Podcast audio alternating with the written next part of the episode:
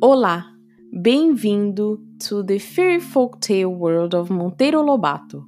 The story has been adapted to Portuguese learners and its transcription can be found at portugueseforyou.org.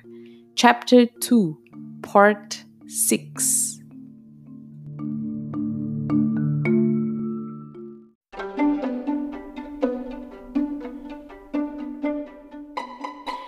No terreiro do sítio, em frente à varanda, havia sempre um mastro de São João, que Pedrinho fincava na véspera do dia desse santo, a 24 de junho, quando vinha pelas férias.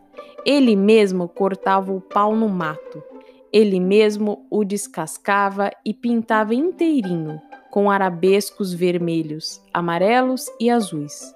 No topo do mastro colocava a bandeira de São João, que era um quadrado de sarrafo, espécie de moldura na qual ele pregava com tachinhas um retrato de São João meninote com o cordeirinho no braço.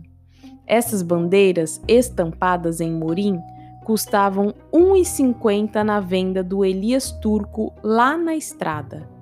O terreiro era vedado por uma cerca de paus a pique, rachões de guarantã. Bem no meio ficava a porteira. Para lá da porteira era o pasto, onde havia um célebre cupim de metro e meio de altura. E mais adiante, um velho cedro ainda do tempo da Marta Virgem. Através do pasto seguia o caminho, ou a estrada que ia ter a vila, a légua e meia dali. No fim do pasto, perto da ponte, apareciam a casinha do tio Barnabé e a figueira grande, e bem lá adiante, o capoeirão dos tucanos, uma verdadeira mata virgem, até onça, macucos e jacus havia. E que mais? Ah, sim, o ribeirão que passava pela casa do tio Barnabé, cortava o pasto e vinha fazer as divisas do pomar com as terras de plantação. Impossível haver no mundo um ribeirão mais lindo, de água mais limpa, com tantas pedrinhas roliças de todas as cores no fundo. Em certos pontos viam-se pequenas praias de areia branca.